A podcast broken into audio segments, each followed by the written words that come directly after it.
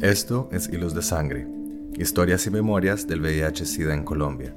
Un archivo oral que recupera experiencias del VIH y el SIDA a partir de conversaciones con docenas de personas que viven o conviven con el VIH y han trabajado activamente en el tema desde distintos campos, desde los años 80 hasta el presente y en diferentes regiones del país. Yo soy Carlos Mota.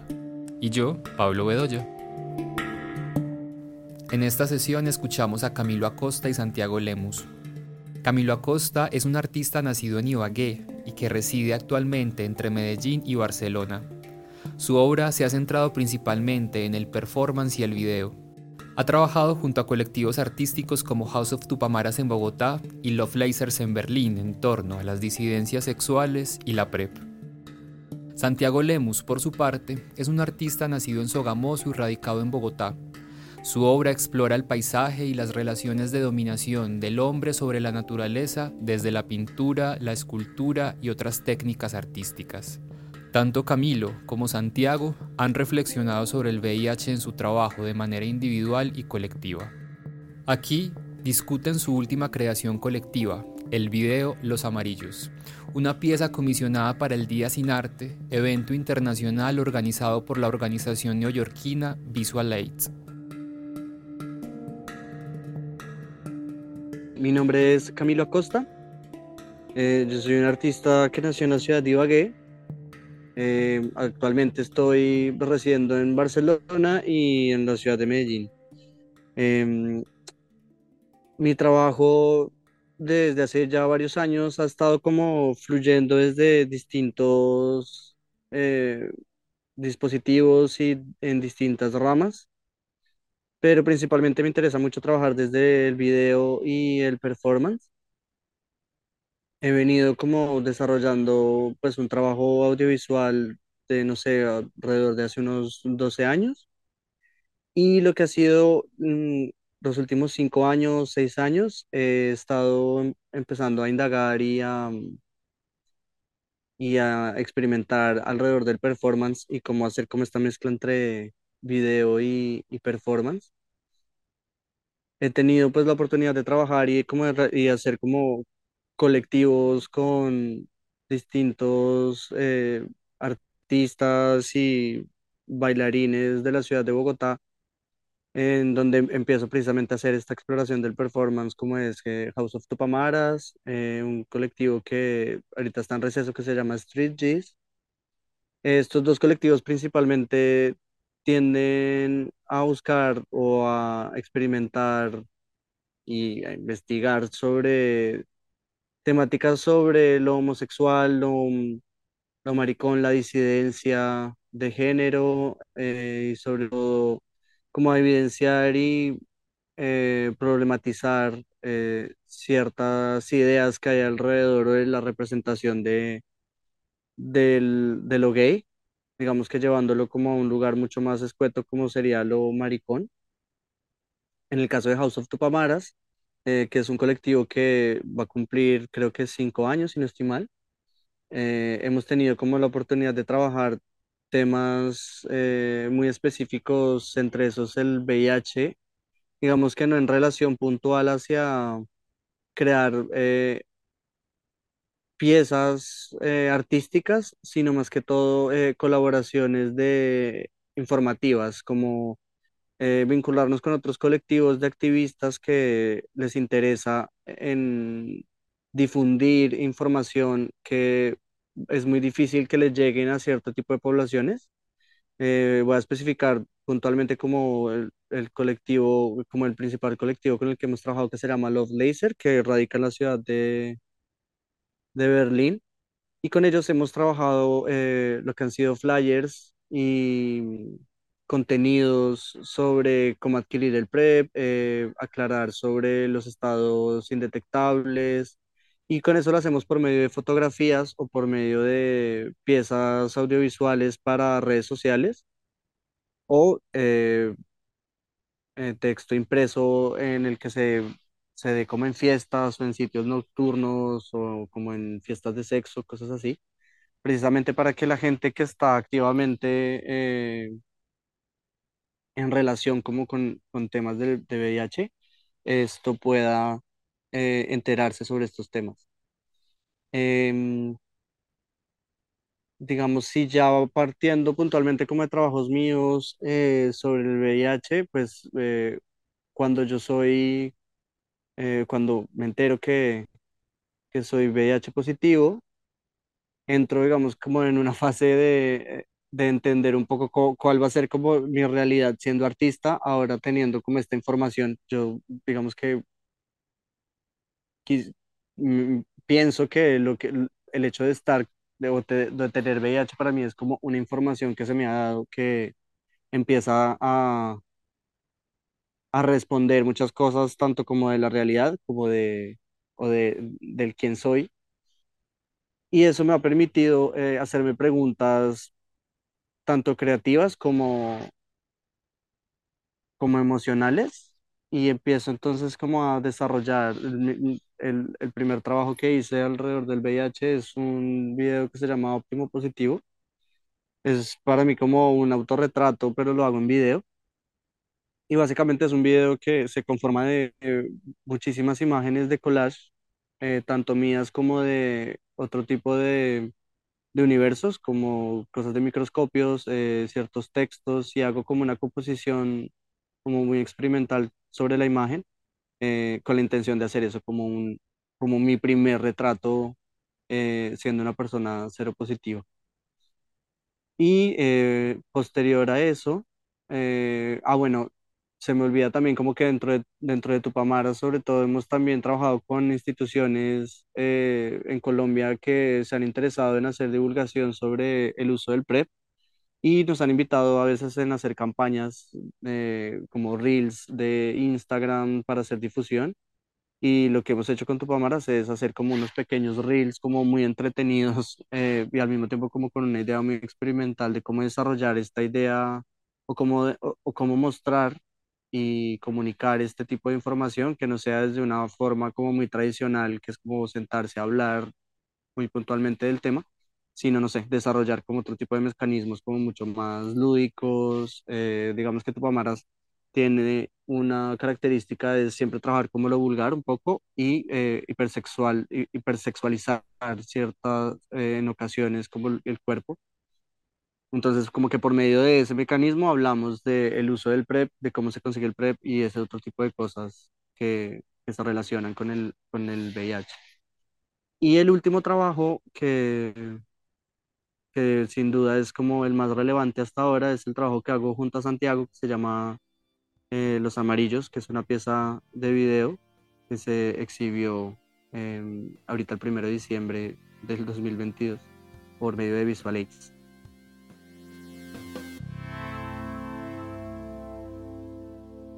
Mi nombre es Santiago Lemos.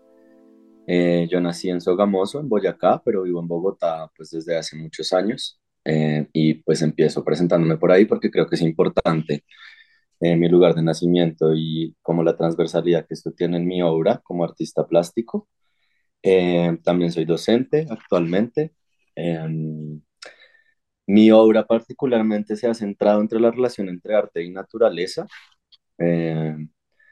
Mis proyectos indagan sobre todo sobre el paisaje, pero más que tópico pictórico como configuraciones de la experiencia. eh, y trabajo en, espa- en espacios o territorios de dominación como los ganaderos. Eh, mi obra se ha centrado sobre todo en, en eso. Me interesa mucho la ganadería como, como ha atravesado la historia del país eh, y los procesos actuales ecológicos, sobre todo, también políticos y también poéticos. Eh, em, me valgo de diferentes medios como para comunicarme, sobre todo hago como performance con, con el ganado in situ, eh, pero pues también trabajo pintura, escultura, dependiendo como de, de cada proyecto. Eh, y particularmente yo me acerco al tema del VIH, pues cuando me entero igualmente que soy cero positivo hace siete años. Eh, y empiezo a, bueno, yo, yo tuve dos gestos que para mí fueron importantes cuando me enteré, mm, tratando de entender cómo está esta nueva condición. El primero fue que yo empecé a guardar todas, los, todas las cajas y todos los blisters de los medicamentos hasta el día de hoy lo sigo haciendo. Eh, y el segundo gesto es que eh, yo escaneaba cada vez que me tomaba una pastilla diariamente. Eso sí ya lo dejé de hacer, pero aunque al principio eso fue como un acto constitutivo conmigo mismo, nada más para entender qué estaba pasando con mi temporalidad y como, bueno, como entender todo, todo el proceso de la enfermedad y la indetectabilidad eh, y la adherencia al tratamiento, pues creo que igual fue un gesto creativo. Yo no he mostrado mucho estas, estas piezas, eh, pero bueno, están, están como circulando por ahí en mi taller todavía, como que me gestan preguntas importantes siempre. Después, en la universidad, yo entro a ver una materia eh, sobre el VIH y el SIDA, eh, y ahí empiezo a hacer primeros trabajos audiovisuales, sobre todo como haciendo un, un paneo de, en la universidad eh, qué tanto sabía la gente de VIH. Eh, bueno, estos eran como proyectos universitarios, pero que pues tenían directamente que ver con, con el VIH y el SIDA. Em, y, posteriormente, pues ya cuando salgo de la universidad, tengo algunos proyectos que tienen que ver con el VIH, pero siempre, me, siempre lo he mantenido como una esfera muy personal, hasta el momento en el que aparecen los amarillos, eh, que es el video que hago con Camilo, eh, en el que no hay preguntas solo autorreferenciales, sino preguntas también políticas sobre la condición del VIH y sobre, la, sobre qué significa tener un tratamiento o adherirse a un tratamiento eh, en un país como Colombia, eh, que tiene ciertas condiciones con respecto al, a la salud y al, y al sistema de salud. entonces ese ha sido como un poco mi recorrido con, con respecto al, al VIH. Em, yo al principio pensaba que mi cuerpo de trabajo eran dos, eran dos obras muy distintas, como esto autorreferencial con el VIH y lo otro con la ganadería, pero últimamente me he dado cuenta que ha estado muy, muy, muy atravesado. Em, últimamente me interesa mucho la herida colonial em, y sin quererlo ha tenido que ver un poco el discurso del VIH, como que ha incidido también en, en la manera en que nos relacionamos con el cuerpo, en la manera en que nos relacionamos con lo político, eh, en la manera en que nos relacionamos con, con la enfermedad, con lo animal, eh, con lo biológico, etc. Entonces, e, eso ha sido interesante. Eh, y otro de los lugares en donde de pronto también hemos trabajado estos temas, aunque más a, a amplios rasgos, es en el colectivo Tomamos la Palabra, que nació en, el paro del 2018 acá en Colombia y lo que hace el colectivo es apoyar eh, diferentes, colectivos. Lo que hace, tomamos la palabra, es poner eh, como fuerza de trabajo. Eh, generalmente lo que hacemos es intervenir la calle, el espacio público con carteles.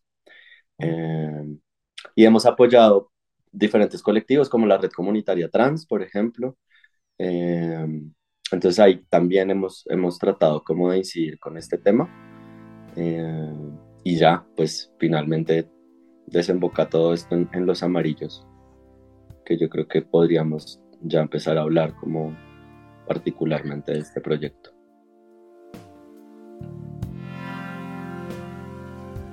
Los Amarillos empieza sobre todo con un encuentro que tuvimos eh, Santiago y yo. Eh, ¿Eso cuando fue? Como hace unos dos años, creo. Eh, en el que yo le expongo a Santi mm, mi condición de VIH positivo, no, digamos que no solamente como contándole a un amigo como mi condición, sino un síntoma que me estaba afectando que era la ictericia. Cuando nosotros tuvimos esa conversación, eh, inmediatamente eh, la discusión se volcó hacia, hacia hablar sobre los medicamentos que, que se estaban administrando para pacientes seropositivos y por la experiencia que tuvo Santi anterior, el que también sufrió de ictericia, eh, prácticamente pues me recomienda que hay que hacer el que se puede pedir el cambio de medicamento eh, porque es posible. Eh, y yo lo que le exponía a él era que, o cuando empecé a hacer como el, el, cambio, a pedir el cambio de medicamentos, se veía muy truncado el, el proceso porque decían que si yo estaba de alguna manera indetectable, no era necesario cambiar el, el- como el cóctel de medicamentos. Sin embargo, pues el gran síntoma que yo sufría era pues eso de verme muy amarillo. Y digamos que ahí fue cuando coincidimos en empezar o tuvimos como algo en común respecto a hablar de la enfermedad del VIH, pero desde un lugar como mucho más, eh, digamos que problematizar este, este problema de, la, de, de los, de los fármacos. Y por medio de Juan Betancourt, me acuerdo que, eh, de hecho, Juan Betancourt, pues anticipadamente nos, ha- nos hizo una, una invitación a, a, hacer, él estaba haciendo una curaduría en Visual Aids, en donde estaba como invitando artistas para que, colombianos que tuvieran pieza alrededor del VIH. Ahí como cada, Santi y yo, cada uno puso una pieza particular pero él se entera que hay una convocatoria que hace Visual Aids para producir un video anual, anualmente para artistas que tienen eh, VIH y que se exhiban el día, el primero de diciembre. Entonces nosotros escribimos este proyecto de los amarillos eh, precisamente con esta intención de empezar a indagar y sobre todo pues como entender cómo sucede eh, la distribución de medicamentos antirretrovirales en Colombia y nos empezamos a dar cuenta, pues, que hay como un montón de falencias, o no, fale- o no, no sé si la palabra sea falencias, pero sí eh, hay como unos detalles bastante particulares es en, en, en el que, se, que las farmacéuticas eh, prefieren eh, administrar y distribuir los medicamentos más económicos a los pacientes de VIH, independientemente de los efectos secundarios. Y uno de los casos, uno de los, de los casos secundarios más relevantes es eh, la ictericia. Eh, bueno, como dice Cami, eh, para mí fue, fue importante cuando él me contó lo de la ictericia porque yo justamente en ese momento había cambiado por tercera vez de esquema eh, y en este por fin me había sentido bien, la verdad, como indetectable, pero con, con bienestar. Eh, pero yo ya llevaba alrededor de sí, como cinco años, creo, eh, y en estos cinco años cambié de, de tratamiento tre- tres veces y siempre me preguntaba por qué cuando me cambiaba el medicamento cambiaba de efecto secundario, pero yo seguía sin sentirme completamente bien. Eh, eh, hubo un hito cuando yo cambié por tercera vez y es que no me querían hacer el cambio de, de medicamento porque consideraban que la ictericia no era un efecto secundario como de gravedad. Entonces yo les expongo que no estoy de acuerdo, que no quiero y lo que yo hago es dejar de tomar el medicamento y decirles que si no me lo cambiaban, pues básicamente era culpa de ellos porque yo tenía el derecho a cambiar mi tratamiento hasta sentirme completamente bien. Y, y para mí eso fue problemático porque mm, pues yo decía, porque uno tiene que llegar a estas instancias como para poder pedir un, un cambio de medicamento. Bueno, ahí me cambian el medicamento, etc. Eh, y luego lo que nos empezamos a dar cuenta con Camilo es que sí hay una, hay una correspondencia con los, los valores de los medicamentos que empiezan a dar en la parte primaria de la adherencia, que suelen ser más bajos, y que generalmente la gente que se acostumbra a ellos, pues se los dejan con los medicamentos que son de más alto costo, que evidentemente tienen menos efectos secundarios eh, y que suelen otorgar después de que las- la gente pide esos cambios, no al principio, no, como que no se garantiza que el,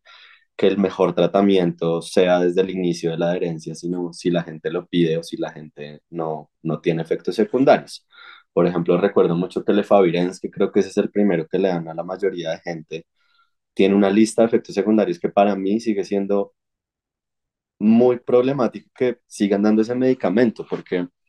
tiene eh, pensamientos suicidas, depresión, etc. Entonces yo recuerdo que ese fue el primero que me dieron y yo me sentía muy mal, pero pensaba que era, pues que ya me, ya me tocaba asumir eh, como la condición desde ese lugar, desde esa manera, y luego darse cuenta que era el medicamento, pues fue, fue bien fuerte, ¿no? Entonces luego, eh, pues nada, está esto como que nos encontramos con Camilo y, y tenemos esta misma condición y decidimos tratar este tema desde una mirada igual un poco más actual, porque lo que hablábamos siempre con Camilo es que pues sobre el VIH ya hay construido un mito tan fuerte que la manera de narrarse desde las artes siempre, es, siempre suele ser como muy similar, ¿no? Como y queríamos eh, eh, pues hacer una pieza que tuviera que ver y, que ojalá pudiera incidir como en términos políticos y no solo como de políticas públicas, sino de lo político del acto cotidiano de la gente en saber que pueden exigir un mejor eh, tratamiento eh, y quizás no dejarlo solo en lo autorreferencial y en, en lo difícil que es la condición y la discriminación y la, el estigma, sino como de pronto hablar sobre esa mirada, sobre, sobre el tema desde una mirada un poco más actual.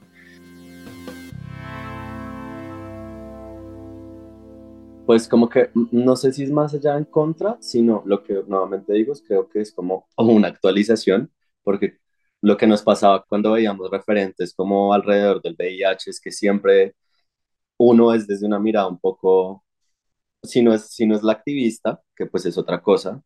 eh, es muy autorreferencial y siempre estaba ligada como a ese proceso personal, que yo creo que es como un, una maña desde los ochentas, porque claramente era diferente la epidemia en los ochentas que, que ahorita, pero sí, sí, sí sigo sintiendo que es como una maña de contar la historia del VIH desde, no me gusta usar esa palabra en que con Camila usamos, pero como lastimera de la situación, eh, como una, sí, como no, sí, es un poco lastimera. Entonces, cuando buscábamos referentes con respecto a eso, si no era pues lo meramente activista, era esta otra mirada eh, pero tampoco encontrábamos muchos trabajos que, que de pronto hablaran desde lugares más políticos del, del, o, o, más colectivos, de qué es lo que pasa en especificidad en los lugares, que eso fue lo chévere como de, de Visual y fue darnos cuenta que habían siete trabajos completamente diferentes que responden a unas condiciones y a unos contextos y que hacen que vivir o convivir con VIH definitivamente sea distinto. ¿no? Dependiendo del contexto en el que estés, más allá de la condición de, de vivir con él. Entonces creo que a, a eso me refería, sí. Digamos que sí, eh, nosotros nos, nos interesó mucho más dar como un paso adelante en el que no queríamos hacer esa representación desde lo, desde ese lugar afectivo o desde la emoción como sen- o desde, o desde lo sentimental y sobre todo entender que la condición de, un, de una persona adherida al tratamiento eh, ya es un hecho que no, no hay riesgo de muerte, ¿no? Es que, o sea, consigue de alguna manera tener una vida normal en el que ya no se piensa, en, en el que el hecho de tener VIH es una sentencia de muerte, como normalizar esa idea y empezar a encontrar este tipo de problemas tan puntuales que es esto, los, los fármacos, ¿no? o empezar a mirar otro tipo de circunstancias que, o de problemas que se empiezan a ver eh, que son relevantes y que son necesarios de discutir y no quedarnos solamente en esta representación del, de, del- de lo sentimental que es tener VIH, ¿no? Porque, digamos, hay, hay momentos en el que cuando uno habla con personas y uno, y uno pone como el tema de el VIH, el VIH es como tener diabetes o tener como, ese- o sea, como que lo ponen ya como a un nivel de, de normalizar la enfermedad que ahí es cuando uno empieza a darse cuenta que hay otros temas eh, bastante importantes que, discutir, ¿no? Entonces creo que eso tiene, al- e- eso, eso tiene los amarillos que inicialmente partimos desde una experiencia muy puntual, pero con una intención de poder ampliar este lugar de cómo es que, cómo es que sucede eh, el hecho de adherirse a un tratamiento eh, de antirretrovirales. Nosotros desde el principio lo que sabíamos es que queríamos hacer como un video que contuviera la palabra amarillo en todo, su amplio espectro y que funcionara como un telescopio, pero también luego irnos particularmente a pues a lo que competía el, video y era pues al VIH. Eh, con respecto a lo formal y lo estético, hubo algo muy lindo y es que, claro, como yo estoy atravesado por imágenes de paisaje, que parece que fuera como un, dis como un discurso completamente lejano, eh, el primer gesto que tuvimos, Cam y yo, fue grabarnos el uno al otro con este filtro y esta mirada del, de lo, del paisaje, como leer nuestros cuerpos, como ese paisaje amarillo que, al, que a la final pues también retornaba justo a eso de cómo se siente ese, sentirse amarillo y que lo vean a uno amarillo y que le digan a uno todo el tiempo que está amarillo y que tiene los ojos amarillos y la piel amarilla, etc. Eh, entonces tuvimos como ese, ese primer punto en común de mirarnos el uno al otro desde, desde ese filtro de paisaje y fue muy bello. Eh, luego, pues Cami, Cami no estaba, yo estaba acá en Bogotá, estaba en Medellín, pero viajé a, un, a Chingaza, en el que hay paisajes que literalmente son muy amarillos. Entonces, como que tratábamos de valernos de, la, de nuestra cotidianidad y nuestra mirada, eh, pero tratando de captar todo lo que era amarillo en, en, en nuestras vidas. Eh, eh, al igual Cami también eh, tomaba muchas fotografías como de, los, de las salas de espera en las que estaba, en los centros médicos, eh, y, al, y, a la par íbamos investigando los efectos secundarios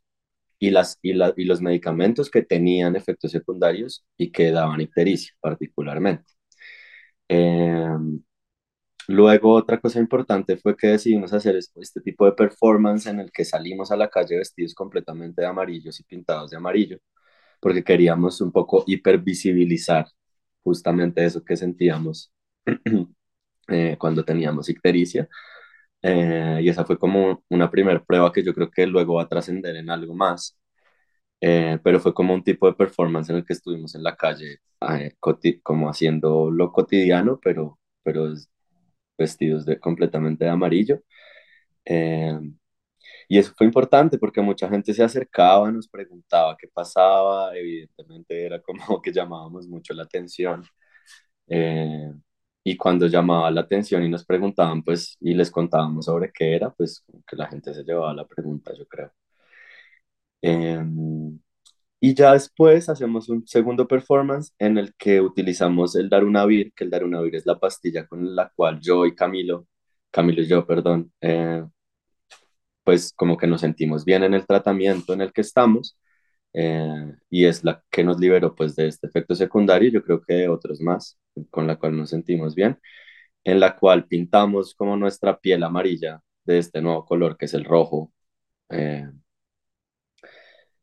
a la par, también lo que hicimos fue investigar como la incidencia del color amarillo eh, conceptualmente a través de la historia. Eh, y eso fue, eso fue bello, entonces darnos cuenta como, por ejemplo, a los herejes los, les ponían capas amarillas porque los podían ver desde la oscuridad, eh, a muchas brujas también con capas amarillas para quemarlas, incluso a los judíos, creo que también en, en, la,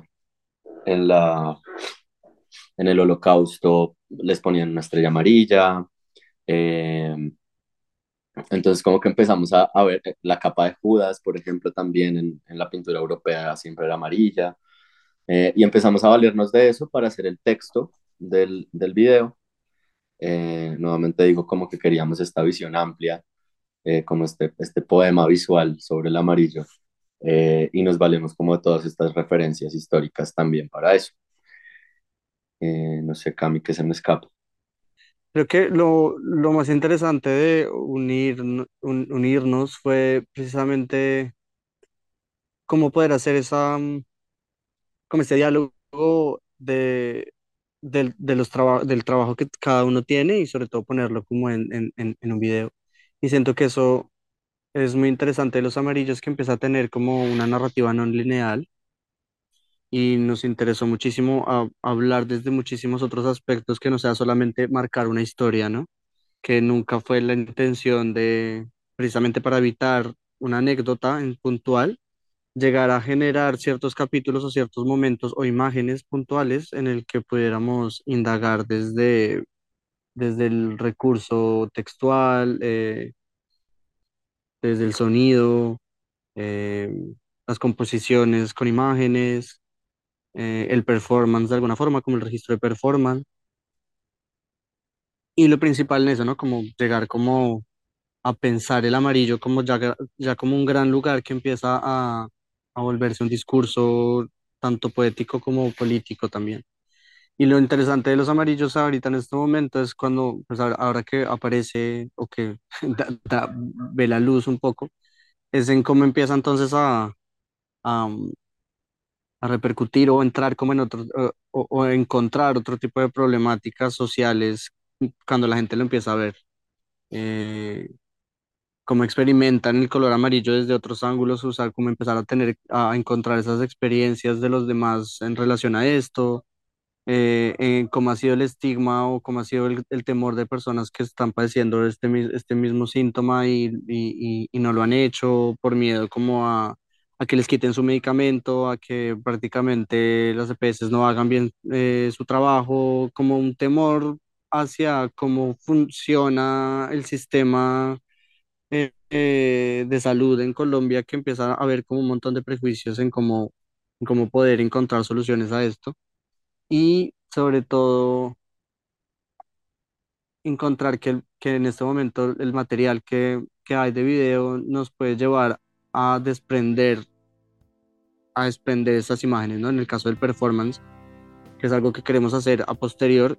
es llevar como estos, estos performances que, que se graban en el video, hacerlos de alguna manera muy puntual en ciertos espacios, como pues ya sea la galería o ya sea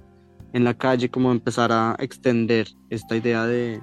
de lo que podría ser un performance hablando puntualmente de este tema, que es la ictericia.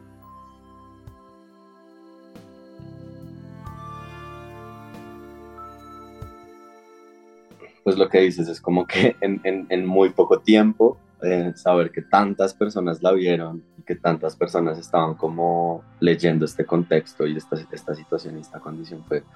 fue fuerte, pero lo que a mí más me causó como conmoción eh, fue ver cómo nos escribían personas seropositivas que estaban, o sea, que estaban viviendo con este efecto secundario. Eh, y que nos hacían preguntas de cómo hacer ese cambio de tratamiento. Entonces yo creo que eso fue lo más importante y por eso decía políticamente en, en, en aspectos cotidianos, porque hace poco un chico me escribió que había logrado su cambio de medicamento a pesar de que su médico le había dicho que no, porque era un efecto secundario menor.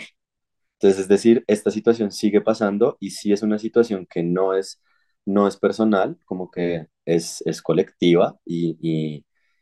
y lo que dice Camilo, yo creo que igual hay mucho miedo en cuestionar el sistema médico y el sistema, sí,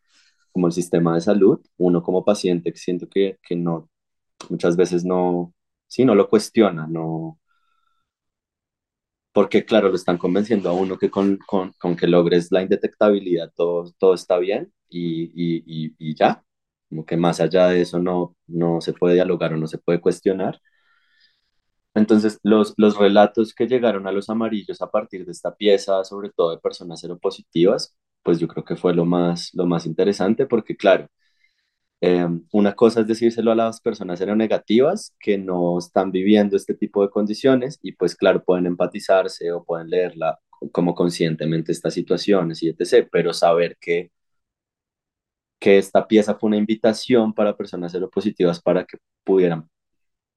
como hacer algo por sus tratamientos, pues fue, fue bastante poderoso y la verdad yo, yo no esperaba que tuviera como esa, esa incidencia. Y cuando, cuando hablábamos en la cinemateca y etc., pues claro, se, se ponía sobre la mesa eso, como, como ese relato del VIH pues tiene que expandirse tanto para que este tipo de discursos y este tipo de relatos más minúsculos, por decirlo así, de la gente que vive o convive con VIH, o incluso las personas seronegativas, porque muchas personas seronegativas ni se imaginaban esto de los efectos secundarios, por ejemplo, lo expresaban, pues hace que también la cosa avance, ¿no? Entonces, claro, ya luego emergían preguntas mucho más, más grandes con respecto a, a los efectos secundarios, eh, o por ejemplo a la medicina pediátrica, o por ejemplo en Colombia, porque el 40, más del 47% de personas no es diagnosticada, tienen VIH pero no son diagnosticados. Entonces empezaron a emerger como preguntas ya mucho más amplias que tienen que ver con políticas públicas, pero yo creo que esa invitación eh, de lo cotidiano de convivir con VIH es, es bien importante. Entonces yo creo que eso, eso fue como lo más especial. No sé, Cami, claro, Camilo estaba en Barcelona, yo estaba en Bogotá, entonces estábamos un poco escindidos y cada uno tiene como una experiencia particular. Eh, aló. Esto, sí, eso iba a decir que yo estando acá en Barcelona, creo que eh, la, la reacción que, que tuvo el video aquí no fue tan amplia o tan relevante, digamos que presencialmente, porque en los espacios en los que estuve como hablando eran espacios que si bien no eran para, o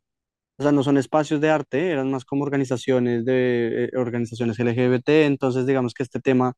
eh, de hablar de VIH se vuelve, está como un poco más normalizado y fue como otro tipo de discusión. Sin embargo, fue muy interesante. eh, entender los contextos, que eso sí fue algo muy valioso, que me empecé a dar cuenta que aquí, si bien no sufren de ictericia y que ya hay como un avance un poco más eh, satisfactorio alrededor de los antirretrovirales, eh, las, las personas que fueron a ver el video me contaban cómo había, cómo había sido como en el 2000 o en los 90, lo que digamos, no, como 2000, 2010, que muchas personas dejaron de tomar los medicamentos por otro tipo de, de, de efectos secundarios que me parecían bastante fuertes,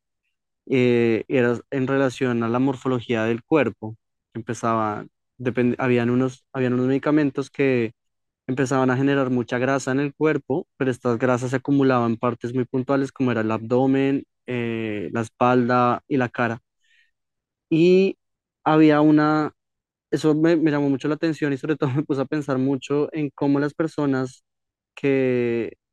no estaban adheridas a los medicamentos y empezaron a ver a sus amigos tener estos efectos secundarios, dejaron, eh, por el miedo a verse así, dejaron de usarlas. Entonces, eh, personas que cuando se adherieron a ese tipo de medicamentos y que, bueno, ya los cambiaron y que ahora tienen medicamentos mucho mejores, su cuerpo quedó así, ¿no? Entonces, hay, eh, parece, parece que hay como una, eh, una, una huella de todo un proceso de cambios constantemente del medicamento, pues si hablamos de los, del principio de los 80 con pues, medicamentos que eran prácticamente dañinos en todo sentido eh, ver que en este momento hay posibilidades de tener medicamentos de muy buena calidad. Hablando acá en los contextos como el primer mundo, en el tercer mundo ahori- ahorita sí se sigue trabajando o se tiene que seguir trabajando en, en, en conseguir cada vez eh, medicamentos que sean asequibles y que sean, y que sean buenos, que no tengan efectos secundarios. Ese por ese lado me llamó mucho eh, la atención de tener ese, ese- e- esa discusión puntualmente de cómo, de cómo encontrar los contextos y en qué, y en, y en qué contextos se empieza a, hablar de los efectos secundarios de, de los antirretrovirales. Y algo muy valioso también que yo creo que, yo creo que para Santi a mí nos, nos, nos nutre mucho es poder ver la producción de otros artistas en el mundo hablando de el VIH desde sus desde sus experiencias o desde sus preguntas o desde esas reflexiones que hay eh, sobre, sobre cómo es vivir con VIH y cómo es un artista viviendo con, con VIH y pues no sé, ver piezas de video de alguien de Corea, eh, de Canadá, personas de México, Estados Unidos, eh, se sentía como un como una gran información que em- empezaba como a reproducirse por el mundo. Creo que en algún momento yo no sé con quién lo hablé, que yo decía como estos videos que sean el primero de diciembre y que estén al mismo tiempo en tantas partes del mundo, parecía como si hubieran soltado un virus. Y hacía como un chiste un poco como del virus del VIH. Pero lo sentía un poco así, porque fue como que eh, en, en, todo un día habían demasiados mensajes, mucha gente eh, nos empezó a seguir, muchas felicitaciones, gente de varios lugares del mundo. Eso nos, nos pareció muy, muy gratificante sentir esa posibilidad de, de poder eh, expandir eh, es- es- esta pieza de, de video.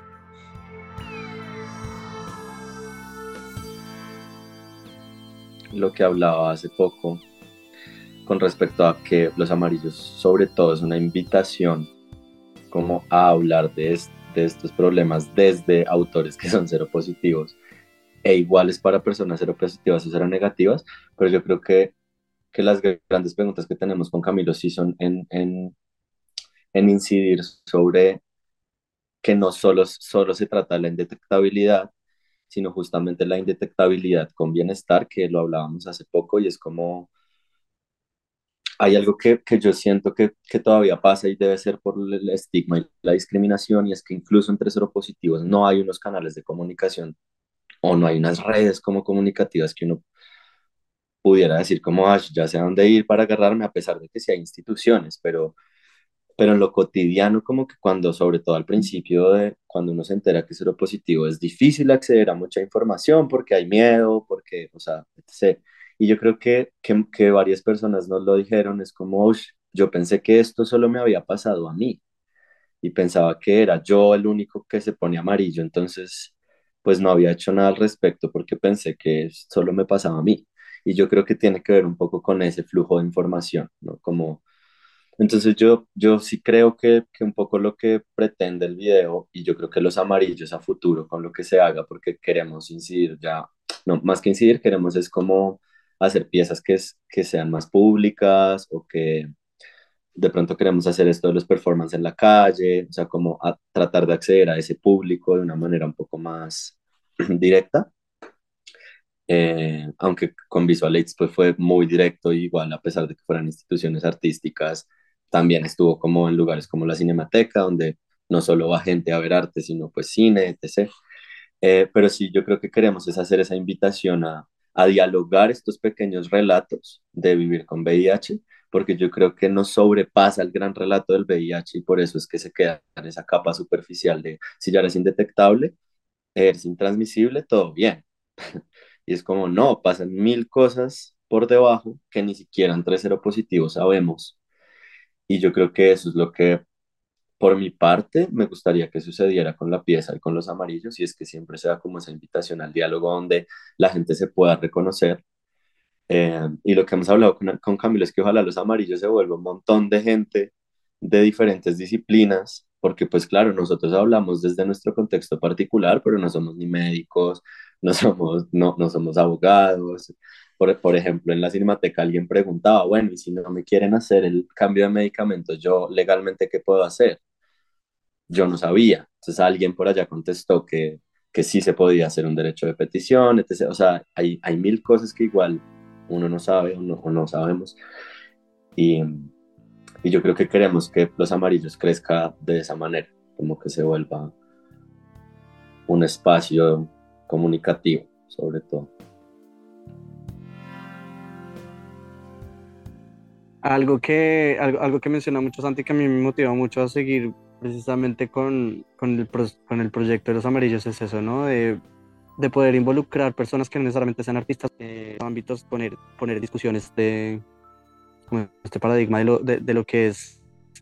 de lo que es ser indetectable o de asumir eh, un tratamiento antirretroviral porque me estoy dando cuenta también que, o ahorita que, ah, que sale todo lo de los amarillos y que empiezan a haber estas discusiones, el temor de, ahorita ya no es como el temor de tener VIH, sino el temor a, a,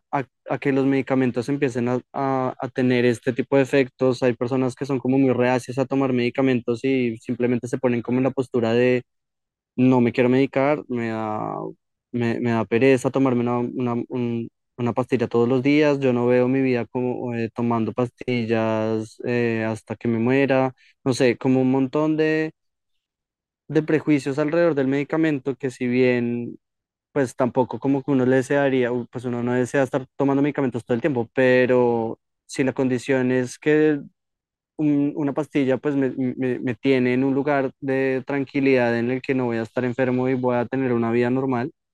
como aclararle a los demás, pues el por qué es importante seguir un tratamiento de estos, ¿no? Siento que hay como muchos, como muchas preguntas que, que me han empezado a llegar respecto al, al que se siente vivir medicado, que pareciera que el hecho de, de estar tomando pastillas eh, a ti te pone en un lugar de enfermo, ¿no? Como esta persona probablemente en cualquier momento se debilita, en cualquier momento puede estar, no puedo estar con él o me da miedo que le pase algo, no sé, esta cosa del débil porque está tomando pastas, eh, siento que, eso en- entra también en una discusión muy importante en cómo socialmente se ve una persona que se medica. Eh, eso me, e- eso, eso me parece algo que, que, hay que, que quisiera como seguir indagando sobre todo. Y, Y aún así también, pues, seguir llevando como este tipo de informaciones y por medio del arte me parece como una estrategia eh, eh, muy, muy atractiva y sobre todo, pues, porque es como el, el lugar en el que yo puedo como comunicar cosas, porque siento que hay bastante eh, xerofobia dentro de la población seropositiva y al mismo tiempo dentro de la población eh, gay. Eh, siento que uno, pare- uno cree que en la burbuja en la que uno está, como de las personas cercanas que uno habla de este tipo de temas y se siente como muy cómodo y muy tranquilo, en el que no se siente juzgado. El hecho de exponerse a como nos expusimos Santiago y yo y de decir abiertamente eh, que somos personas seropositivas, empieza a haber otro tipo de, de relación, empieza a haber otro tipo de relación con las, con las personas. Eh, sientes que la gente cambia contigo, ya la gente no es tan cómoda, digamos que cuando estás ligando en redes como, no sé, eh, como Grindr este, o Tinder, cosas así, y tú pones como abiertamente tu condición de cero positivo, es mucho más complejo, es como la experiencia que yo he tenido en, rela- en- en relación a este, como a, decirlo abiertamente. Entonces, siento que todavía vale mucho la pena seguir como indagando sobre este, sobre este tema, eh, en cómo las personas... eh, reconocen pues personas que, que están abiertamente eh, que, que abiertamente están diciendo que tienen VIH, ¿no?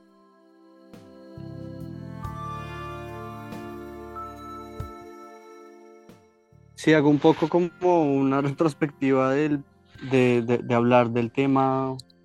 porque me interesa hablar como del tema del VIH, porque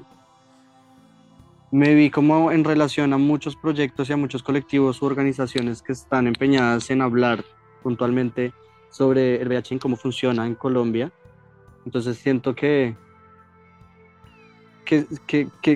que, siento que los amarillos este proyecto pueden entrar como a vincularse eh, desde muchos otros proyectos que no están directamente relacionados con, con, con hablar de VIH, pero sí en visualizar como problemáticas en conductas sexuales o en reflexiones alrededor del género, pues digamos como un ejemplo de eso, como la red comunitaria trans o Love Laser en, en, en Alemania, eh, pues ahorita vinculados a Visual Aids, que siento que pues la labor que tiene este proyecto es bastante significativo. Y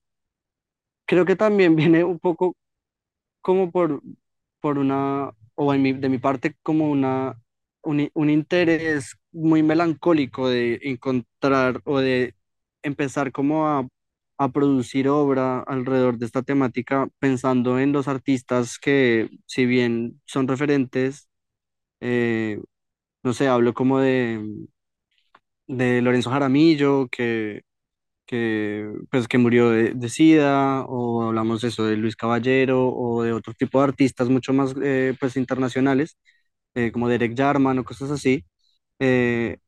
me, me parece como muy bello hablar desde la poética y, y, empezar a sentir que desde la poesía y desde las artes empieza uno a, a, ofrecer algo tan puntual como hablar del, del VIH y, y sobre todo pues que uno tiene como esa voz, ¿no? Hay un, co- como que uno encuentra una voz, un lugar para poner esa voz desde, no un lugar que yo me invento, sino que realmente vengo construyendo desde hace mucho tiempo y, y que cuando tengo la oportunidad de hacerlo de una manera muy honesta, eh, siento que eso hace, eh, eh, entro como a aportar algo, no sé, de alguna forma como a, sí, aportar a la historia un poco pues en relación a artistas de VIH colombianos, pues digamos esto que tú decías al principio es, es muy escaso, esta información prácticamente no aparece.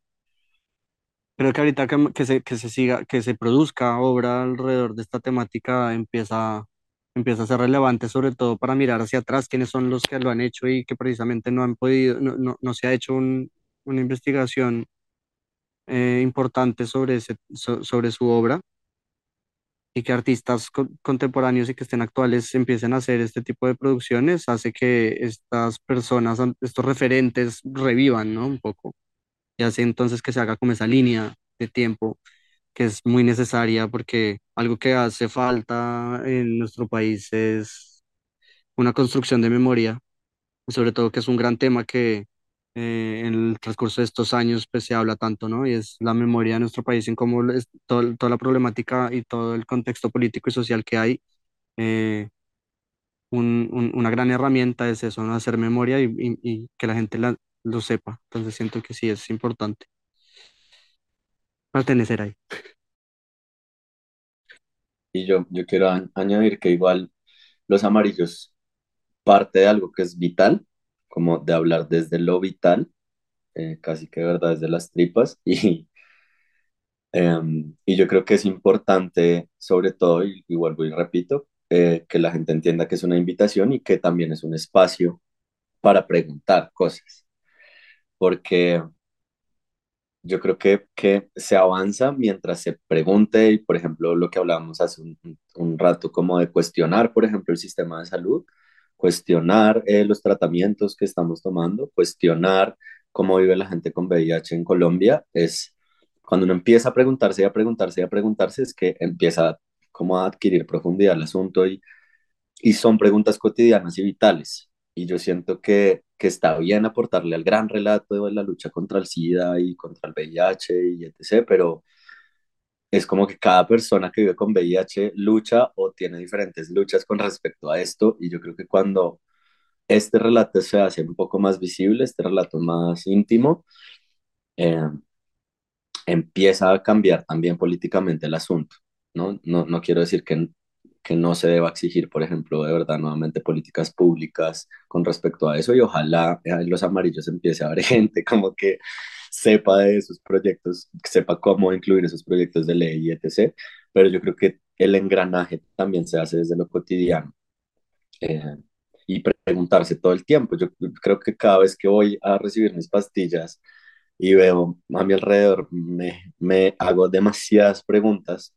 de cómo viven los demás con VIH. Entonces, por ejemplo, no sé, las personas que no viven en Bogotá, sino en pueblos aledaños, definitivamente están en un nivel de, nivel de privilegio distinto al mío, ¿no? Yo, yo cojo un bus y llego en, en una hora, pero una persona que vive en la montaña y que tiene que venir mensualmente por sus medicamentos, tiene un acceso completamente distinto al tratamiento cuando lo tiene, porque además las personas que ni siquiera han sido diagnosticadas. Eh, entonces hay muchísimo camino por recorrer y yo creo que, que lo importante es que sea como un espacio seguro de preguntarse cómo, cómo es vivirse, vivir con VIH. Eh, y yo creo que es ahí donde también me pararía ya como artista y es como, como, como un facilitador de ese espacio, como tratar de, sí, de gestionar ese espacio de diálogo.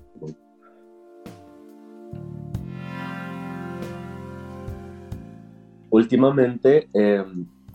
he trabajado sobre la afectividad con, con las vacas, con la ganadería siendo esta una práctica pues epítome de la dominación y del modelo colonial. Eh, entonces como que mi proyecto está indagando mucho sobre lo afectivo eh, y sobre lo afectivo a estos seres, pero también sobre lo afectivo al territorio. Eh, y creo que ahí es donde se cruza un montón con, con cómo asumir también esto, esta lucha contra el VIH y contra el SIDA, justamente desde estos pequeños relatos eh, son afecto a, ese gran territorio que constituye como el VIH, ¿no? O lo que hace que las personas seropositivas sean un territorio.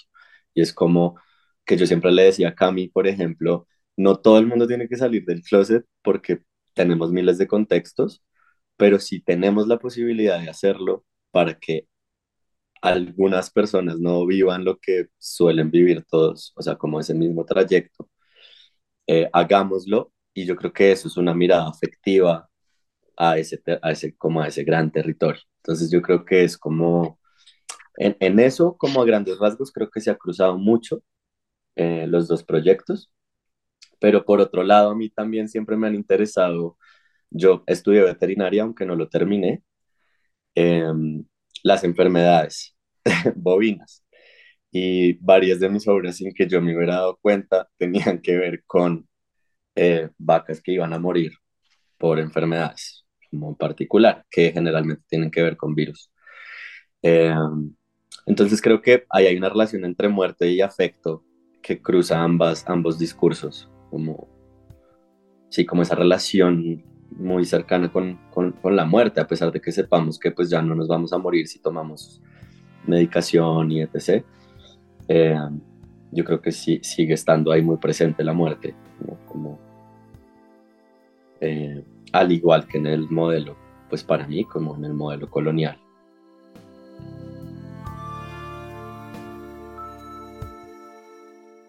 Cuando María Teresa Encapié habla un poco sobre la intención de, de la vida como una posibilidad de, o como descomponerse, destruirse, regenerarse, esa idea de la vida como una única intención del ser humano de entender eh, como que el sentido de la vida viene un poco en, el dejar ir y volver, y, volver como a construir algo desde la nada. Y hay algo que, Santi, que me gusta mucho cuando Santi lo menciona, que, que para nosotros los amarillos es un poema de lo vital, ¿no? Se, se hace, se hace alusión a la vida no desde un lugar, desde, desde, desde lo sentimental, sino lo vital como casi que un derecho, lo vital como algo esencial, eh, la vida como un manifiesto. Siento que últimamente cuando me pongo, cuando pongo el cuerpo en estas largas duraciones y sabiendo que mi cuerpo está en una, en, en una condición en el que puede lograr hacer estas largas duraciones,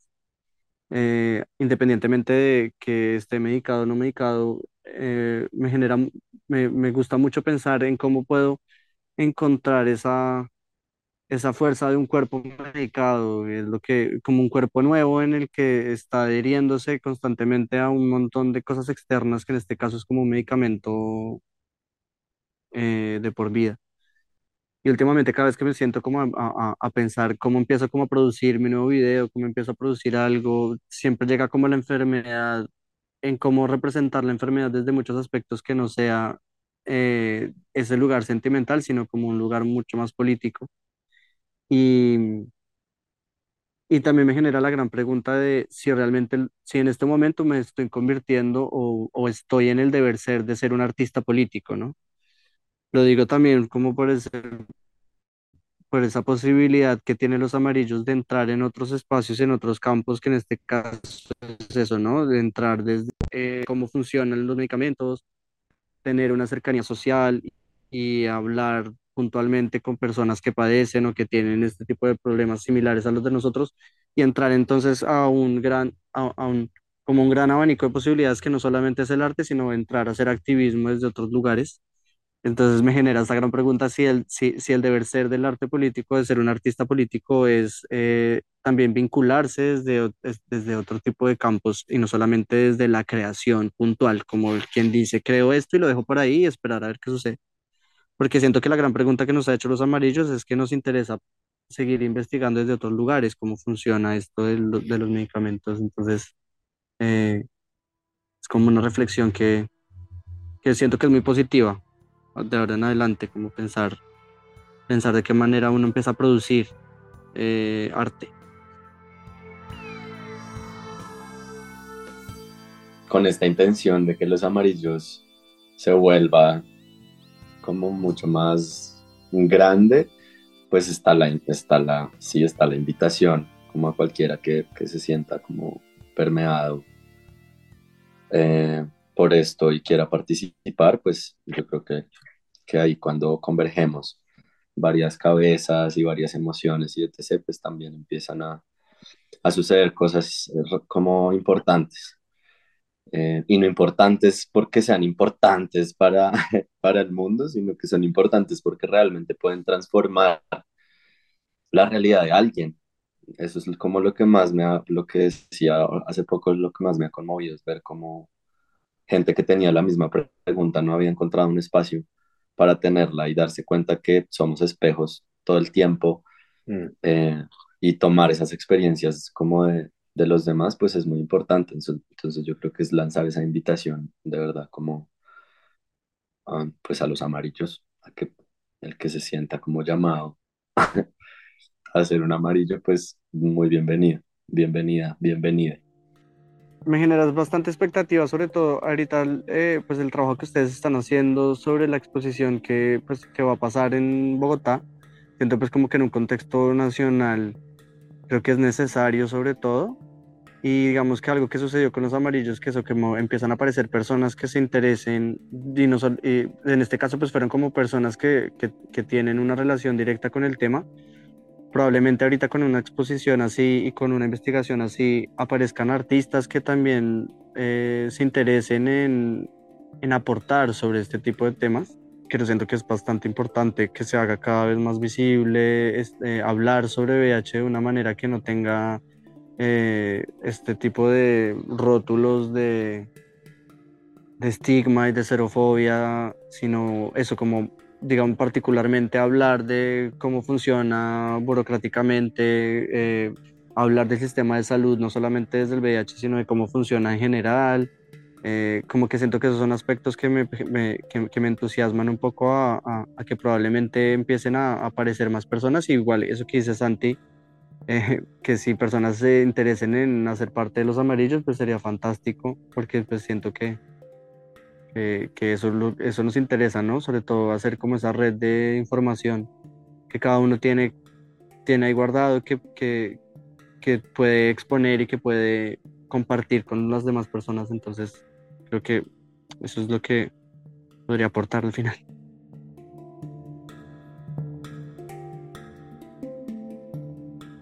Hilos de Sangre, Historias y Memorias del VIH-Sida en Colombia, es un proyecto de Carlos Mota y Pablo Bedoya. Edición de audios, Juan Camilo Ortiz. Con apoyo de Penn Mellon Just Futures Initiative, Museo de Arte Moderno de Bogotá y Grupo de Investigación en Intervención Social, Universidad de Antioquia.